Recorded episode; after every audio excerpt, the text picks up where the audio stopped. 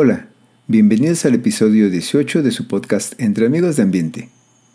En esta ocasión platicamos con los abogados Stephanie Castro y Carlos Mandujano acerca del matrimonio entre personas del mismo sexo, denominado comúnmente como matrimonio igualitario. ¿Hay diferencia entre el matrimonio igualitario y el matrimonio entre hombre y mujer? ¿Es correcto llamar matrimonio igualitario al matrimonio entre personas del mismo sexo? Los matrimonios entre personas del mismo sexo realizados en estados que los permiten son válidos y reconocidos en los estados que no los permiten? ¿Deben ser reconocidos por todas las instituciones y organismos del gobierno nacionales y estatales? ¿Por qué es importante que sea permitido legalmente el matrimonio entre personas del mismo sexo?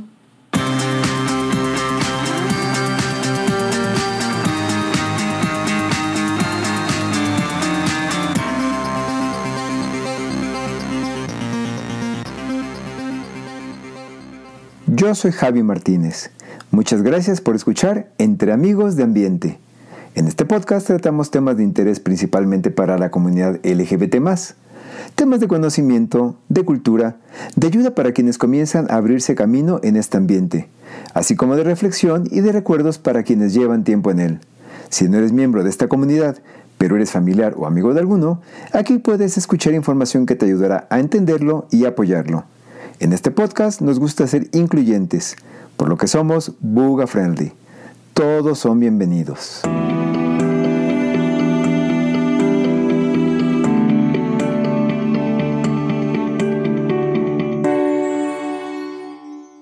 Bienvenidos Carlos y Stephanie. Muchas gracias por aceptar la invitación para platicarnos un poco acerca del matrimonio igualitario porque muchas personas en la comunidad LGBT tenemos dudas sobre la equivalencia del matrimonio igualitario con el matrimonio entre hombre y mujer. Claro que sí, con mucho gusto, Javi. Primero, muchas gracias por la invitación para hablar de este tema. Efectivamente, todavía hay entre dudas, tabúes y, mucho que platicar sobre el mismo. Eh, yo soy abogada por la Escuela Libre de Derecho.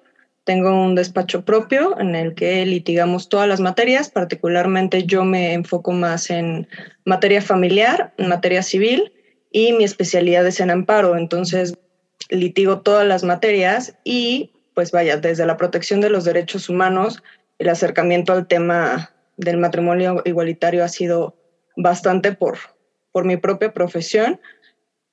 Y en lo personal, pues el, el ya haberme casado ¿no? en la Ciudad de México a través del, denominado matrimonio igualitario, aunque no tendríamos que hacer esa distinción como, como veremos más adelante.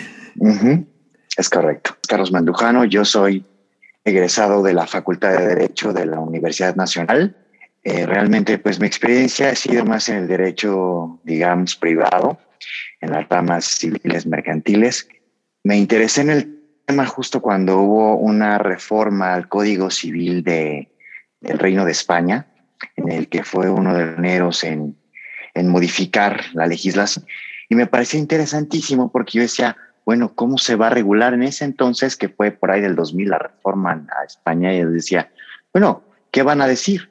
mi sorpresa es que no se tiene que decir mucho, ¿no? Solo hay que, digamos, corregir las pequeñas palabras que, que mencionaban o que limitaban el matrimonio entre las personas. Y bueno, pues ya también lo hablaremos más adelante porque creo que vamos por el mismo camino, Stephanie y yo, eh, justamente con esta aclaración de que no hay que decir que es igualitario porque equivaldría a decir que hay uno desigual o desigualitario, ¿no? aunque la palabra no exista. ¿Hay alguna diferencia entre el matrimonio igualitario y el matrimonio entre hombre y mujer? Propiamente no existe una diferencia. De hecho, eh, la diferencia viene de la regulación que se hizo en su momento. Por lo pronto me voy a concentrar yo un poquito a hablar más de, México. Carlos creo que trae un poquito más de, historia del mundo que nos puede aquí apoyar y, nutrir. Pero en el caso de México, cada entidad federativa tiene su propio código y cada entidad lo ha regulado. Si bien tenemos como historia y como antecedente un código único que regulaba a las 31 entidades federativas y el entonces Distrito Federal. Cuando se regularon los estados, cada uno tiene su propio, la materia civil está pensada desde la Constitución para que la regulen cada una de las entidades federativas y entonces cada una de las entidades puede determinar la forma de regulación de, de los, de las figuras jurídicas, ¿no? El matrimonio es una figura jurídica y la regulación en cada una de las entidades federativas eh, pues es distinta. En algunas, eh, como antecedentes, se mencionaba estas, estas cosas a las que hacía referencia Carlos, estas palabritas que era eh, la idea de que el matrimonio tenía como finalidad la procreación o que el matrimonio en su definición apareciera como aquella unión entre un hombre y una mujer. Entonces, la figura jurídica per se es la misma, no existe y no tendría por qué existir una distinción. Al momento de definir esa figura en cada uno de, los códigos y de las entidades de, de, la República, es donde se hace desafortunadamente esta distinción. Entonces, propiamente no existe, no hay una razón de fondo. Esto ya incluso fue estudiado por nuestro más alto eh, tribunal, que es la Suprema Corte de Justicia de la Nación, en donde se hizo un análisis respecto de por qué tendría, si, si existía alguna razón para que en tu pregunta debiera haber una distinción. Y la conclusión fue un no, no existe una razón para que haya una distinción y todas las personas gozamos de los mismos derechos, seamos hombre, mujer o como sea que nos identifiquemos a nivel sexo o género.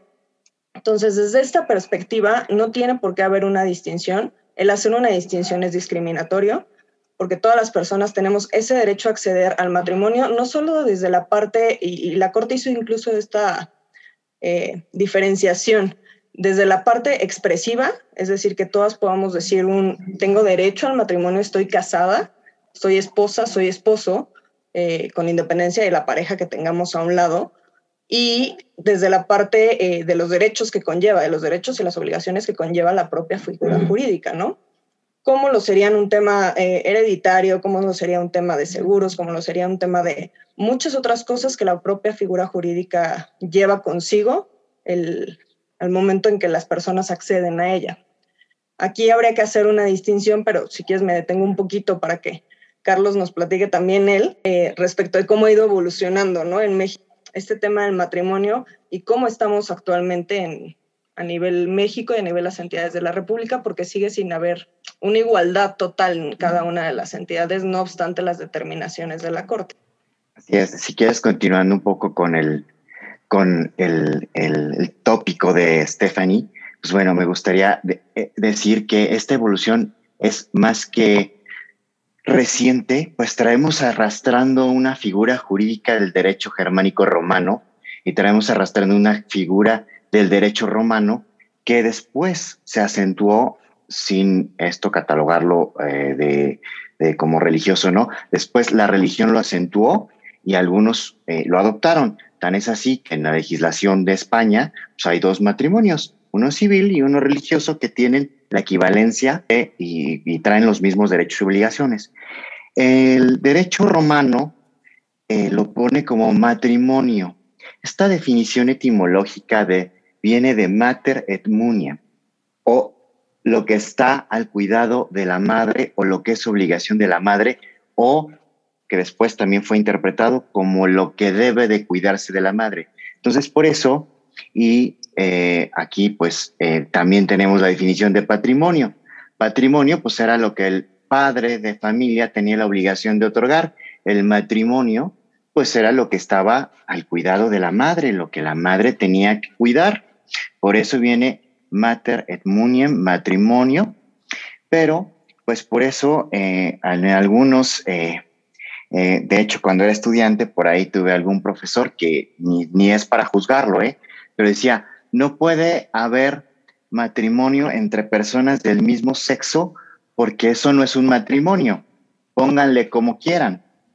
Y creo que hasta cierto punto tiene razón, porque justamente lo que llevó a este nivel de discriminación, de no tener esta institución jurídica regulada como tenía que ser, fue justo que venía arrastrándose de que era lo que estaba al cuidado de la madre. Entonces tenía que haber una madre y un padre, forzosamente, sin entender otra concepción de la familia, sin entender y sin aceptar la evolución social y los cambios sociales que esto conllevaba. Entonces, pues sí, viéndolo desde el punto de vista estricto, pues los civilistas pues saltaron cuando dijeron, ay, pues no puede ser posible, y los, de, los familiaristas saltaron diciendo, pues es que eso no es matrimonio. Y efectivamente, eh, de hecho, el Código Civil lo define muy bien, es la unión libre entre personas.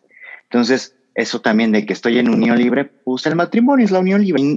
a mí, dentro de, dentro de este estudio que he hecho del matrimonio, la evolución social me hace pensar que la palabra matrimonio la podríamos dejar justamente como lo separa la legislación española, pues para los matrimonios religiosos y como les quieran poner las creencias que cada quien quiera tener abiertamente, pero sí llamarles uniones civiles a las que la legislación, el derecho, la constitución y los órdenes jurídicos internacionales reconocen. La unión civil entre dos personas que unen esfuerzos y que evidentemente no es ahora con fines reproductivos. Afortunadamente en la Ciudad de México se hizo este cambio. Afortunadamente en algunos otros estados se ha hecho. Afortunadamente la Corte nos ha dicho que efectivamente se tiene que reconocer esto este derecho en las legislaciones civiles. Pero eh, también pues veo que dentro de todo este cambio y esta evolución social que hemos tenido en nuestra evolución de las instituciones jurídicas como la es el matrimonio, eh, pues mucha gente se colgó de estas banderitas políticas a decir, hay el matrimonio entre homosexuales, el matrimonio entre personas del mismo sexo, el matrimonio igualitario. Vaya, el matrimonio es matrimonio por la unión entre dos personas y no tiene que distinguirse si es igualitario o no es igualitario, porque pues eso equivaldría a que haya uno desigual, como lo expresaba hace rato, y como bien lo ha dicho Stephanie el matrimonio es uno y lleva distintos derechos y obligaciones que no se distinguen entre si eres hombre, mujer o con el, digamos, con el género que tú te quieras identificar. Las obligaciones son igualititas para todos, los que decidan contraer matrimonio. Y entonces, pues aquí tenemos este chip que tenemos que cambiar nosotros mismos en no estar haciendo esta distinción, porque nosotros mismos provocamos que nos digan, ah, pues ustedes ya tienen el matrimonio igualitario. No, hombre, no, yo tengo tal matrimonio y los mismos derechos como tú o como cualquier otra persona. Y eh, lamentablemente, pues no en todos los estados se ha reconocido lo que la Suprema Corte ha dicho y que lejos de ser un reconocimiento jurídico, pues les guste o no les guste, es un hecho social que se presenta. Eh, hay familias diversas de distintas composiciones porque el matrimonio conlleva justamente pues a formar una familia, porque para eso es la finalidad, esa sí es la finalidad, formar una familia, como le quieras poner tú. Ese sí es un fin del matrimonio. Y pues les guste o no les guste reconocerlo, tendrían que hacerlo. Ah, ya después les contaré un poco cómo cambió mi mente, porque dentro de estos derechos y obligaciones que vamos a ver, pues también llegan a, a tomarse decisiones muy, nosotros entre, entre abogados nos vamos a entender muy personalísimas, que no corresponderían a otras personas más que al cónyuge decidirlo. Entonces, al principio de la evolución de este cambio, yo decía, bueno, ¿para qué queremos matrimonio? Pues si quiero dejarle mis bienes, pues se los dejo y hago un testamento. Si quiero ponerlo en mis seguros, pues, pues en mi seguro lo pongo como beneficiario. Si quiero que cuide a mis hijos, pues en el testamento lo pongo. Pero y después me di cuenta que hay otros derechos personalísimos en los que sí, cuando había discriminación o no aceptación por parte de la familia eh, de alguna de las personas que eh, decidían unir sus esfuerzos y su vida, pues no podían tomar decisiones como cuando la persona está en peligro, cuando su vida corre peligro, por ejemplo, tienen que hacerle una cirugía y el único que está, su familia lo abandonó porque les declaró que era homosexual y no podían tomar decisiones porque no eres el cónyuge y no eres familiar. O cuando dicen, oye, ¿sabes qué? Estoy en una etapa terminal, no quiero seguir con esto, tampoco podían tomar la decisión porque pues no eres el cónyuge, no eres nada. Y eh, después también entendí que esta evolución y que este derecho, que más que, que lejos de que sea un reconocimiento de, los, de las legislaciones locales, es un derecho humano a poder unir esfuerzos con quien quieras, como quieras, y a la hora que quieras y que nadie lo puede eh, evitar y además de ser un hecho social que debe ser regulado. Te dejo continuar, Estefan. Perdón, ya hablé. No, hombre, no, al contrario, Carlos. Este, creo que la, ventaja de, que hayamos siempre invitado a ambos y podamos nutrirnos mutuamente es que justo si a alguno se le pasó algo, el poder complementar desde, desde la experiencia y desde todo la terminología, ¿no? Y justo lo que mencionas y que también era una duda que, que tenías en la mente, Javi, es el tema de por qué llamarlo en matrimonio igualitario. Por un lado viene mucho este tema que menciona Carlos de la bandera política. es tanto como el por qué identificarnos, ¿no? Como, como lesbiana, como homosexual, como trans, como lo que sea, al final no deja de ser una etiqueta social. O sea, creo que esto es un tema completamente social y una denominación para poder ver algo, ponerle un nombre y decir, ah, lo identifico como eso. Desde la parte jurídica no existe la terminología de matrimonio igualitario. Eh, no hay una distinción en, en, en, las leyes de México ni en los códigos que hable de matrimonio igualitario propiamente. Y el único lugar en donde se ha llegado a mencionar la palabra de matrimonio igualitario, y tengo ahí mis dudas si sí está tal cual, es precisamente las interpretaciones que ha hecho la, Corte, porque más que llamarlo matrimonio igualitario, lo reconoce como matrimonio entre personas del mismo sexo. ¿Por qué? Porque el estudio que se hizo respecto de los derechos de las personas era si entre personas del mismo sexo podían acceder a este derecho o a esta figura jurídica.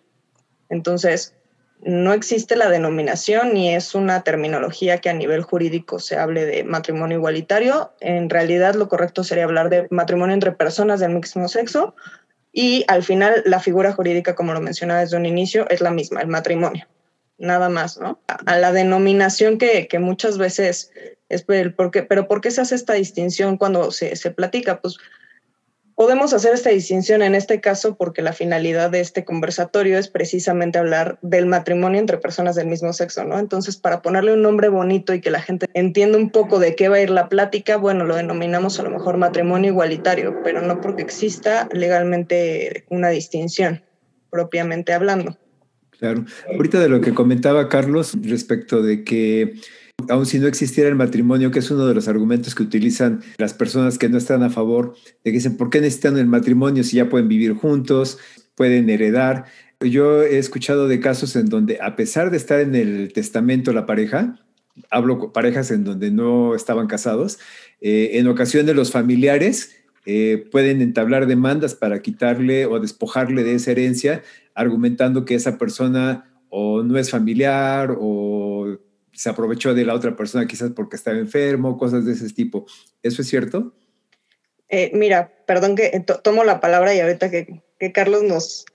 Este, aquí me gustaría ser muy puntual respecto de algo que, que a nivel sociedad en general tienen muchas dudas y creo que Carlos me, me va a secundar en esto. Total. En realidad, cualquier situación eh, de hecho, en la sociedad, yo puedo el día de mañana ir a entablar una demanda en contra tuya, Javi, aunque yo no te conozca y puedo decir a lo mejor que me debes una casa o que me debes un dinero o que no tienes derecho a un testamento, aunque yo no tenga ni derecho a nada ni conozca a las personas.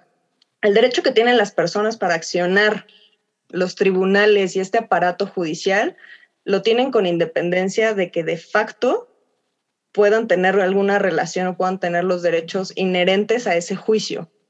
Entonces, cualquiera puede demandar a quien sea, eso es un hecho. No tenga los derechos, no tenga los derechos, eso nos puede pasar a ti, a mí y a cualquiera de los que existimos en, en esta sociedad. A ver, Estefan, déjame planteártelo de esta forma para ver, para que me quede más claro. Si yo, por ejemplo, le dejo una herencia a mi pareja y no estamos casados y luego algún otro familiar mío, como mis hermanos, por ejemplo, hacen una demanda para quitarle o intentar quitarles herencia, ¿sería exactamente lo mismo si estamos casados o no estamos casados mi pareja y yo? Sí, sí, totalmente. A ver, si tú hiciste un testamento público abierto, que ahora solo existe en la Ciudad de México, eh, es muy difícil que ese testamento público abierto lo declaren nulo, porque los notarios justo en la Ciudad de México cuidan mucho que no haya una nulidad de ese testamento porque la sanción es muy grave. Entonces, pues yo pudiera demandar. Eso como lo viendo, dice Stephanie, yo pudiera decir, el testamento es nulo, es falso, fue y dijo, pero de eso a que surta efectos esa demanda, a que gane la demanda, es muy difícil. Es decir, si tú dejaste, no una herencia, vamos a hablar, si tú hiciste un testamento y en tu testamento pusiste a tu pareja, pues esa fue tu última voluntad y es la que se cumple. Y yo podré ir a hacer berrinche a los tribunales, pero va a ser muy complicado que se demuestre que no era la voluntad del testador porque justamente el testamento hace un acto solemnísimo que tiene que realizarse con ciertas características muy particulares distintas de los demás actos jurídicos, nos lleva a decir que es un instrumento perfectamente seguro para pues, los bienes que vas a dejar y los que están contemplados dentro de tu testamento, que son todos. Esa universalidad Entonces es muy complicado que eh, esto, perdón que la expresión, pero me suena mucho a telenovelesco de es que lo voy, voy a impugnar el testamento, que es la palabra que usan muchísimo, que les encanta. Este, no es así. La realidad es que sí sería muy complicado que un testamento fuera declarado nulo. Y justamente esa es la seguridad y esa es la banderita a veces política que nos vendieron, no, porque les quitan la herencia y entonces no pueden. Justo estamos en, este, en esta conversación para aclarar ese tema. O sea, si yo voy a hacer un testamento público abierto, en donde sea, que es lo que es el más seguro, por eso hablo de este, ¿eh? que, que, que muy claro, testamento público abierto. Los demás podríamos caer en situaciones distintas, pero ese en particular tiene una seguridad casi, casi al 100%. Diría que muy pocos testamentos en la historia han sido declarados nulos, ¿no? Justo porque implica llevar a cabo una serie de solemnidades para la celebración de ese acto jurídico en particular llamado testamento. Entonces, Aparte de, eh, mencionaste hace rato eh, dos aspectos en donde puede ser relevante o diferente el estar casados o no estar casados. Que uno sería, por ejemplo, en el caso de que una, una de las dos personas de la pareja se enferme, que pueda tener eh, la posibilidad de tomar decisiones médicas o de que la familia no lo haga a un lado en las decisiones médicas, porque puede ser, no, tú mencionabas el caso de que no hubiera un familiar, podría haber familiares y que más bien sean los familiares quienes no permitan a la pareja tomar decisiones o inclusive entrar a ver a, su pareja porque, entre comillas, no es familiar. Esa sería una situación. Otra situación, por ejemplo, en el caso de muerte, ¿no? De fallecimiento. Como tú no eres familia, no puedes tomar decisiones sobre tu pareja en cuanto a cómo enterrarlo, dónde enterrarlo. Inclusive, ha habido casos en donde ni siquiera le permiten eh, participar en el funeral. Pero más allá entonces de estos dos casos de la muerte y de la salud y la enfermedad, ¿por qué es importante? el que se permita el matrimonio entre personas del mismo sexo. Me gustaría aclarar, a ver, cuando hago testamento no hay diferencia, pero si no hago, también la puede haber. y ahí es donde entramos. Si no hice un testamento, si no hago un testamento, entonces ya tengo ciertos derechos o no, depende cómo me haya casado y esos son otros temas, si separación de bienes, si en algunos estados sociedad legal y en otros la sociedad conyugal. Entonces, si hay distinción en casarme o no casarme, pero no cuando hago testamento, ¿sí me explico? Es decir, si estoy casado y no hago testamento, ahí sí hay diferencia. Pero si hago testamento y estoy casado o no estoy casado, no, hay, no pasa nada. Eso es lo que quería distinguir y yo creo que Stephanie nos puede ampliar un poquito más en su experiencia en la parte de, este, de las otras situaciones que se presentan y que las decisiones intuito persona casi que se toman, ¿no? Sí, básicamente eh, podemos generalizar e incluso el propio derecho generaliza que los derechos que son inherentes al, matrimonio, refiriéndolos a temas familiares y a temas patrimoniales, son como los dos grandes rubros, ¿no? tema patrimonial y el tema familiar, aunque de facto o de hecho existan otras situaciones como la que mencionaba Carlos.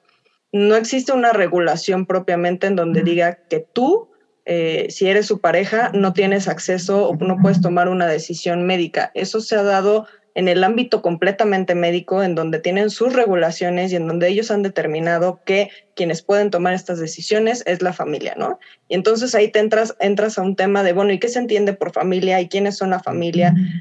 Y entonces ya se, se entrelaza un poco el derecho con, con, esta realidad y con esta regulación que los médicos hicieron. Si llegas a un hospital en donde el médico dice, no, no me importa, si tú llegaste con él, tú vas a tomar la decisión con independencia si seas familia o no, pues a lo mejor podríamos decir que tampoco tiene relevancia si están casados, no están casados, pero la propia realidad nos ha llevado a esta situación en donde si no demuestras que eres su pareja, si no demuestras que están casados, si no demuestran que hay un vínculo, eh, pues no, no tienes acceso a esos derechos.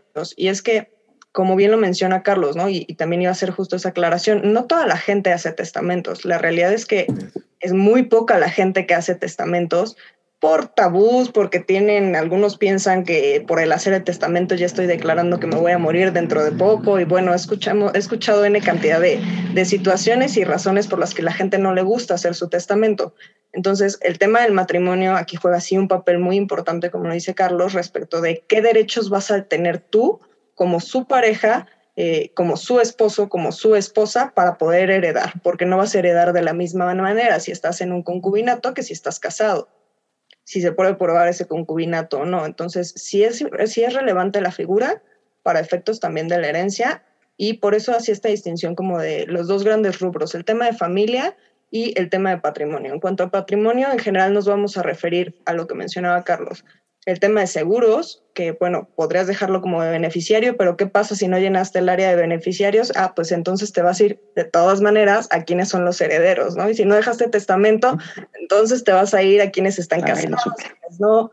Y tienes que ir haciendo toda esta cadenita para poder entender a qué derechos tenemos acceso eh, estando casados, estando dentro de la figura del matrimonio o no. Adicional a eso está también el tema de seguro, eh, no desde la parte de tengo un seguro de vida y bueno, lo dejé como beneficiario, sino el tema de el ISTE, de, de Infonavit, del tema de los accesos tanto de vivienda como los derechos que puedes tener de si yo puedo inscribir a mi pareja para que pueda ir a la clínica del IMSS o del ISTE a atenderse y no tenga que ir a un particular. Para eso, hoy por hoy, el IMSS también te pide que le acredites el matrimonio a través de cómo de un acta que nos expide el registro civil, donde acreditas que estás casado con determinada persona. Y eso te da derecho a que te pueda inscribir y tengas los mismos derechos que tu pareja de atenderte en una clínica de lista, en una clínica de IMSS, como si fueras el mismo derecho habiente, ¿no? Sí, como la pensión. Exacto, la atención que puedes tener. Exacto. Es otra de las razones. Desde el tema de familia que mencionaba hace rato, en este otro rubro, está el hecho de que te reconozcan a ti como familia. ¿Por qué? Porque el matrimonio deriva o genera este derecho de filiación. Lo mismo, o sea, la filiación que puede haber entre un padre, un hijo, entre hermanos, entre una persona casada con otra, eh, genera un vínculo que precisamente el derecho reconoce y como tal le da derechos a esa persona. Y es el, el, tipo de derechos pueden ser, como lo mencionábamos hace rato, patrimoniales o de otra índole en la cuestión de herencia sí hace diferencia el estar casados cuando no hay un testamento, porque ahí sí dices, bueno, ¿quiénes son los, las personas que pueden heredar? Es la familia, y si eh, no somos un matrimonio, no tengo manera legal de demostrar que soy familia, ¿no? Exactamente. hay una regla muy básica, hay una regla muy básica para entender esto. El pariente más próximo excluye al más lejano precisamente genera un, parentesco el tema de que estés casado, incluso se habla de, del parentesco por afinidad y la relación que puedes tener entre los suegros, los consuegros, ¿no? con, los, hermanos de tu pareja. O sea, toda esta relación sí está regulada por, por el derecho. Eh, ¿Qué diferencia hay entre, entre el matrimonio y otras figuras eh, legales que se han suscitado como la unión civil o la sociedad de convivencia? en la evolución fue así. Primero, sabía solo matrimonio, luego empezó a, nos empezamos a dar cuenta que había personas que se unían, que vivían juntas, pero que pues no podíamos ponerle matrimonio porque pues este no se podía, válgame el Señor, cómo se iban a casar estos señores entre sí o estas señoras. Entonces, después le pusimos una sociedad de convivencia que empezó con el reconocimiento de los derechos y era una especie, la verdad, a mí no me gustaba la figura, era una era una manera de decir, sí es matrimonio, pero no lo voy a llamar así, pero casi es lo mismo, pero nos parecemos, pero no somos iguales. Era como la medicina genérica, pero sin ponerle la marca matrimonio, ¿no? Entonces, después eh, nos separamos de esa ley que nació en 2007, esta ley de sociedades de convivencia, que también fue un escándalo. Y después, pues ya el Código Civil terminó por decir, oigan, pues le vamos a quitar la palabra el matrimonio es la, unión libre entre el hombre y la mujer y le quitamos los fines de procreación y quedó una definición eh, bastante, digamos, simple, pero que es bastante representativa de lo que tiene que ser. Y dice el artículo 146 del Código Civil para el Distrito Federal, matrimonio es la unión libre de dos personas para realizar la comunidad de vida en donde ambos se procuran respeto, igualdad, y ayuda mutua. Debe celebrarse ante el juez del registro civil y con las formalidades que estipule el presente código. Entonces, pues nos quedamos con eso. Es una unión libre entre dos personas. ¿Para qué? Para respetarse, ayudarse mutuamente y lograr fines comunes. Entonces, la diferencia entre eh, estas figuras básicamente era meramente discriminatoria, ¿no? Era el nombre. Era el nombre y un poco también los, derechos, porque además eh, estaba tan ambiguo y tan regulado ahí medio extrañamente que al, leerlo a simple vista pareciera que incluso yo con un roomie que llevara viviendo ya más de dos años, podría parecer que, que tendríamos acceso exactamente lo mismo. Entonces era ahí un híbrido que crearon muy desafortunado desde la parte jurídica. que sí restringía un poco los derechos porque si no, no daba al 100% los mismos derechos del matrimonio y que además, eh, reitero, ¿no? La definición estaba muy, muy desafortunada porque no era un tema de una relación sentimental o sexoafectiva, sino podía ser cualquier tipo de relación mientras vivieran dentro del mismo lugar. casi, casi. Y tu roomie perfectamente podría tener acceso a los mismos derechos. Entonces... Casi, casi, si los dos ponemos para la vivienda, somos, somos este, sociedad de convivencia. Casi, casi, ¿eh? Sí, era algo muy pues desafortunado. Exacto, es la palabra, desafortunado. Y de hecho aquí cabe hacer ahí una, una anotación muy curiosa porque también hubo un tema el, el año pasado en donde, si mal no recuerdo, fue el código de, de Nuevo León, eh, que al tener regulado eh, el tema del concubinato y el matrimonio por cómo estaba definido, se entiende que está regulado prácticamente el poliamor y la relación entre dos o más personas. O sea que incluso el matrimonio y el concubinato puede ser no solo entre dos personas, sino entre dos o más personas. Digo, nada más ahí como, como mención y se estudia un poco de ahí este tema, este, pero sí hay ahí, y es a lo que íbamos un poco con el cómo está regulado en cada una de las entidades federativas, porque esta definición que nos leía Carlos, que la más certera a mi parecer, eh, jurídicamente hablando, en cuanto a técnica legislativa de cómo se debe definir, es de las mejores, pero efectivamente no en todos los estados está reconocido. Hoy por hoy solo 22 estados de la República lo reconocen. En otras entidades tienes que presentar un aparo para poder tener acceso. O sea, te dicen, sí, ya sé que la Corte dijo eso, y, pero pues yo no me voy a aventar a aceptarlo, entonces ve, presenta tu amparo y entonces ya te doy acceso al, al matrimonio. Y en otros tantos, ahí tienen como choques dentro del propio estado, porque en algunos eh, municipios dicen, no, no importa, no te preocupes, aunque no esté reformado el código de la entidad, en este municipio nosotros lo... Te casamos. Te, casamos y no hay ningún problema, y al final pues es completamente válido, no, no tiene, no está afectado de nulidad ni mucho menos, pero lo único que sucede es que el código no ha sido reformado, aunque en la práctica sí estén celebrando los matrimonios del mismo sexo como bien dijiste ahorita, solamente 22 estados en la República Mexicana lo reconocen. Los otros estados que no lo permiten, que no permiten celebrarlos, ¿están obligados a reconocer los matrimonios que se celebran en los estados que sí lo permiten? Sí.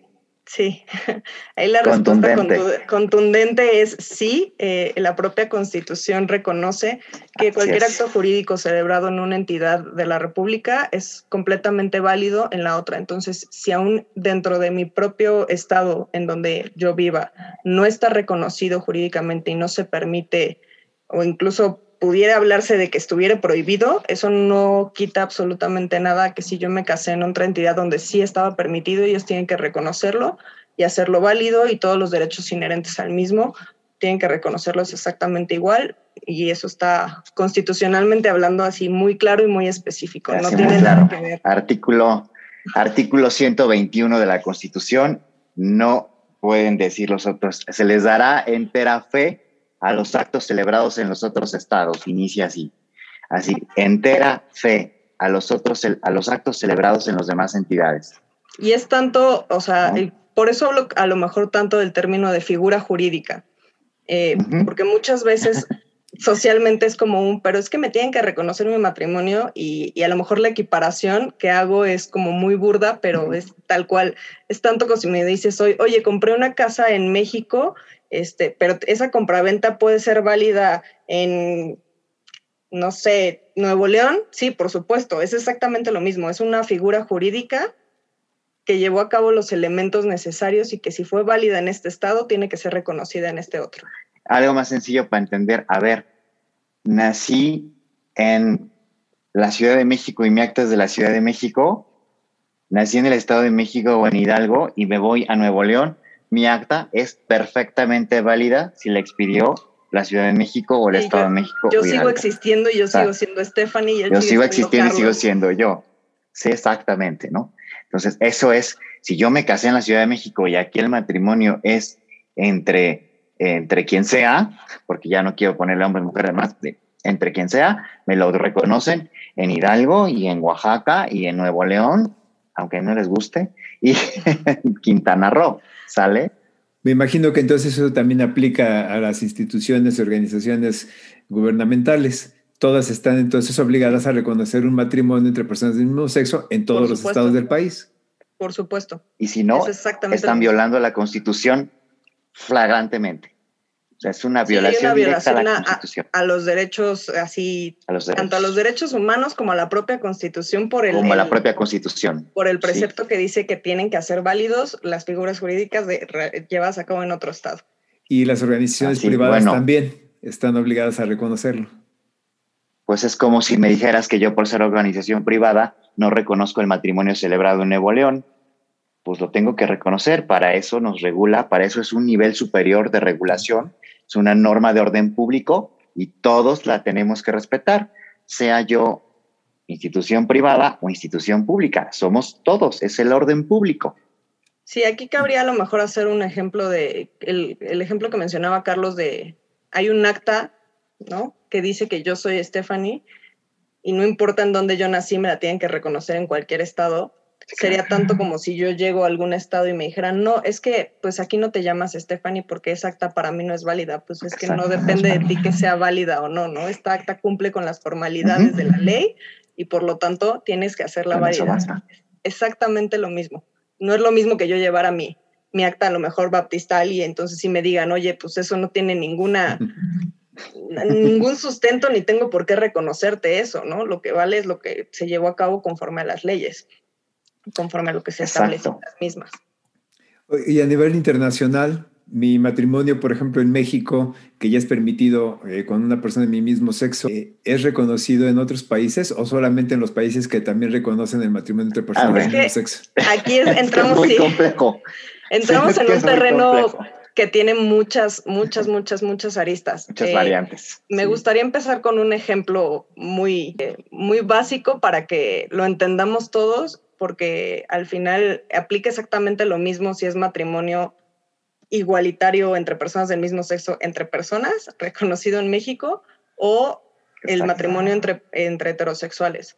Si yo voy y me caso en Las Vegas con un hombre y vengo a México, ese matrimonio no es válido hasta en tanto yo no equipare ese matrimonio a las leyes mexicanas. Y hay todo un proceso para que yo solicite que se reconozca ese matrimonio en otro país. Eso es un tema internacional de la regulación de cada país que lo pueda permitir o no. Hay países que te pueden decir, oh, no me importa si te casaste en otro país, aquí no tiene ningún efecto tu matrimonio con quien sea que te hayas casado. No importa el sexo o el género de la persona con la que te hayas casado, mi regulación es que no te casaste en mi país y no te puedo aplicar ese matrimonio necesitas, en la mayoría de los países tienen una regulación interna de cómo tienen que homologar, eh, es la palabra correcta, cómo tienen que homologar el matrimonio llevado a cabo en otro país. Normalmente se hace a través de una figura que se llama la postilla, siempre y cuando los países formen parte de, de esa convención. Si no, pues bueno, tendríamos que ver cada caso particular y cada país por país de cómo lo están regulando y para que lo reconozcan o no. Entonces, ningún país está obligado a reconocer eh, los actos jurídicos. Actos de otro. De lo que sea, ¿no? Ni una compraventa, ni un matrimonio, ni nada de nada. Por eso reitero y vuelvo al, son figuras jurídicas reguladas en nuestro país, bajo nuestras leyes, y ningún otro país está obligado a reconocerlas, salvo que ellos mismos ya hayan expresado a través de alguna ley, convención, etcétera, que pueden reconocerlo y la manera en que lo van a hacer. Eso es con independencia de la persona con la que te hayas casado.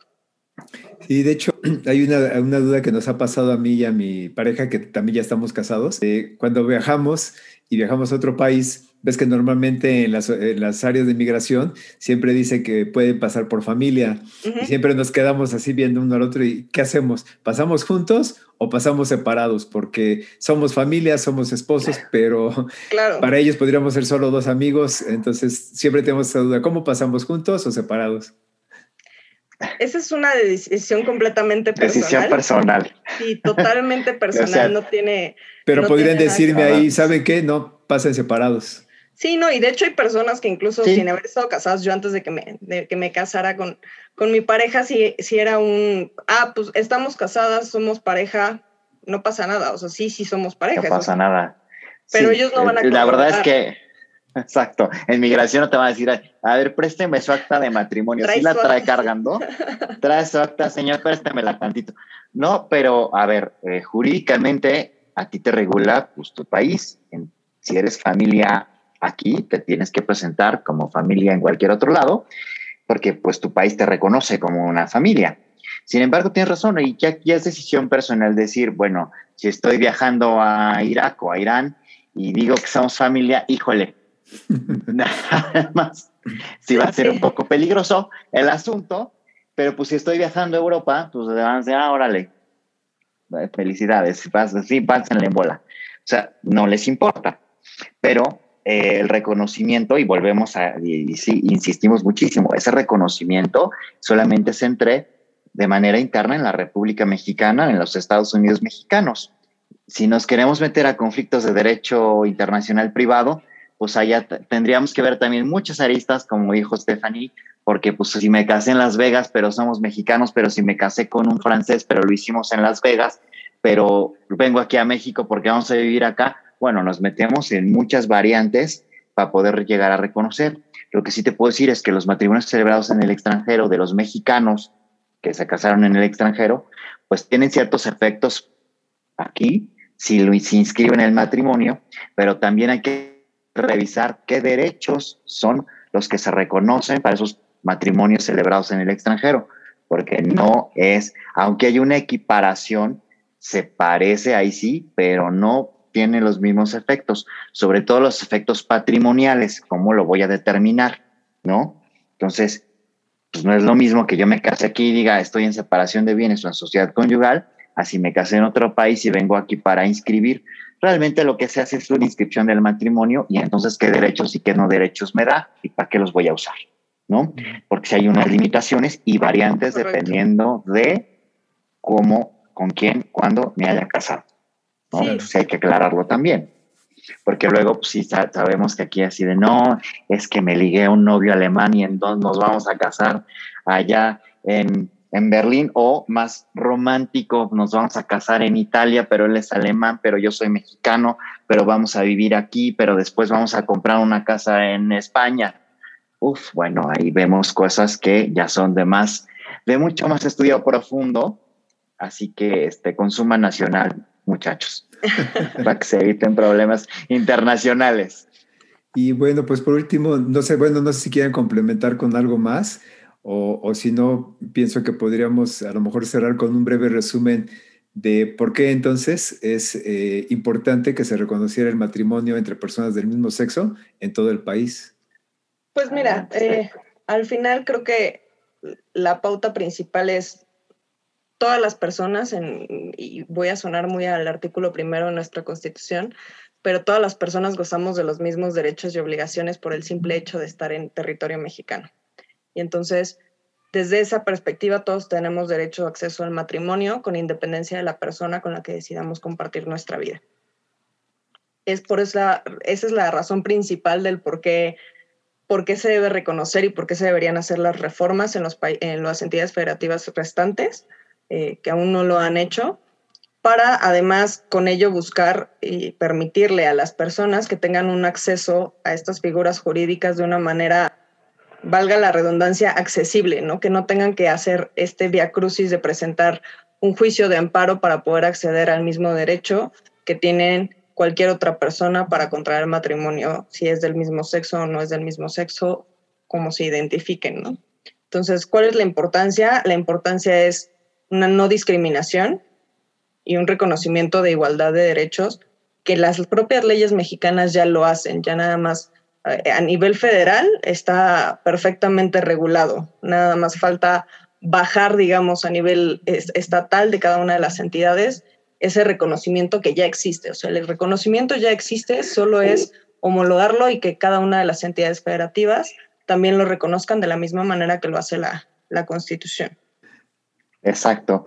Yo iba a atender, ya, ya Steph nos dijo las, las, las definiciones jurídicas, yo iba a atender a una definición un poco más eh, sociofilosófica, que pues al final eso, todos somos seres humanos y como seres humanos no debería haber una distinción entre los derechos que tiene uno y los derechos que tiene otro. Entiendo la evolución social, entiendo que nuestras instituciones deben ir cambiando conforme va cambiando la sociedad y por supuesto comparar el matrimonio de mil, el código de 1800 con el código de, del 30 con nuestras reformas actuales o con las reformas eh, que se hicieron para, para el matrimonio en la Ciudad de México, pues claro, la sociedad va cambiando, la sociedad va evolucionando y así nuestras instituciones jurídicas tienen que hacerlo.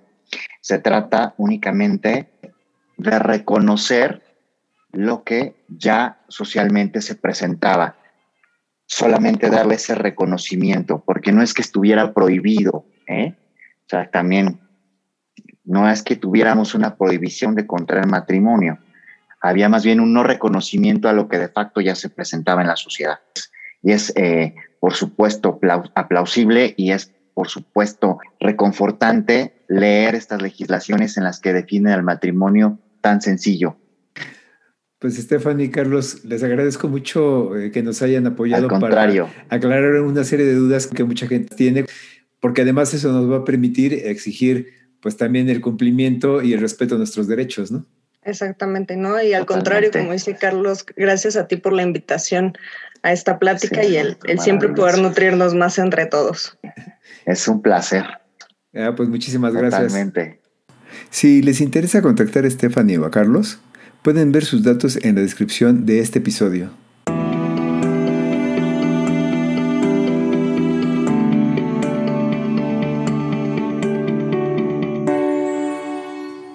En conclusión, es importante que se permita y reconozca el matrimonio entre personas del mismo sexo, primeramente por igualdad de derechos, y adicionalmente para brindar la misma seguridad y protección a todas las parejas. Entre otros aspectos, para poder otorgar la seguridad social y la atención a la pareja, para tener derecho a la herencia, especialmente cuando no hay testamento, para tener derecho a decidir y a no ser excluido en la atención médica y en el fallecimiento del cónyuge aun cuando no en todos los estados del país se puede realizar los matrimonios entre personas del mismo sexo, los realizados en los estados que sí lo permiten deben ser reconocidos y respetados en todo el país.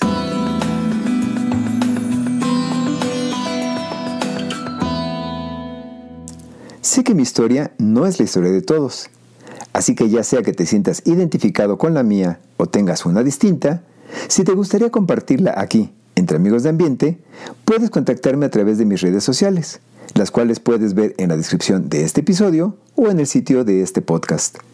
También puedes enviarme un mensaje si quieres darme tu opinión acerca de este episodio o sugerirme algún tema del que te gustaría que tratemos. Muchas gracias por haberme escuchado en un episodio más de tu podcast Entre Amigos de Ambiente.